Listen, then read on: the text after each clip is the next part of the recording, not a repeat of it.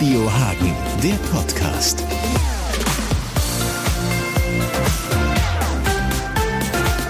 Hier sind Haselbäume auf dem Friedrich-Ebert-Platz. Das wissen wahrscheinlich die wenigsten. Vielleicht äh, sind sie schon tausendmal hier dran vorbeigelaufen und es ist ihnen A noch nie aufgefallen, dass ja eigentlich hier ein Baum steht und B vielleicht, dass es ein Haselbaum ist, der im Sommer vielleicht die Luft ein bisschen runterkühlt oder die Luftqualität auch ein bisschen verbessert. An zwei Standorten ist jetzt kein Baum. Martin Kiel, jetzt hattest du einfach mal A, das gesehen und B, irgendwie den Impuls, da müsste man vielleicht auch was dran ändern. Ja, genau. Also wir nehmen uns oder ich nehme mir eigentlich jedes Jahr mal sowas vor, irgendwie was zu verändern.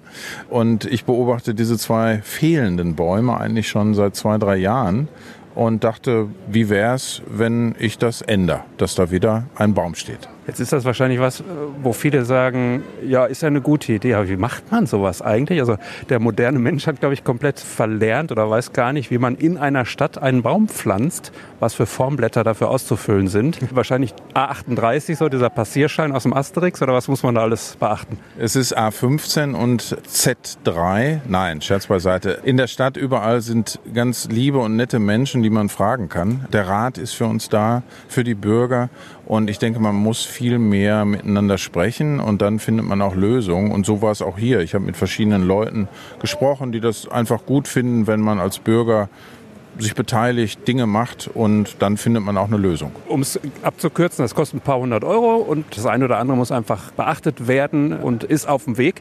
Vielleicht reden wir mal darüber, was ja eigentlich sozusagen auch so ein bisschen dein Anliegen ist, dein Ansatz.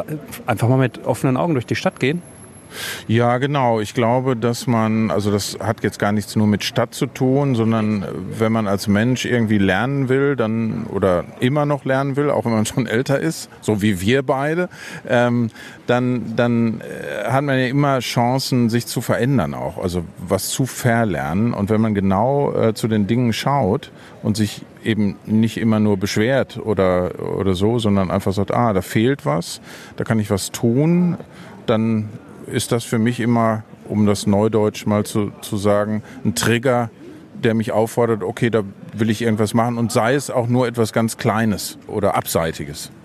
Wir haben unsere Reihe genannt, was geht, machen statt meckern. Machen statt meckern ist schon länger so unser Claim für solche Sachen.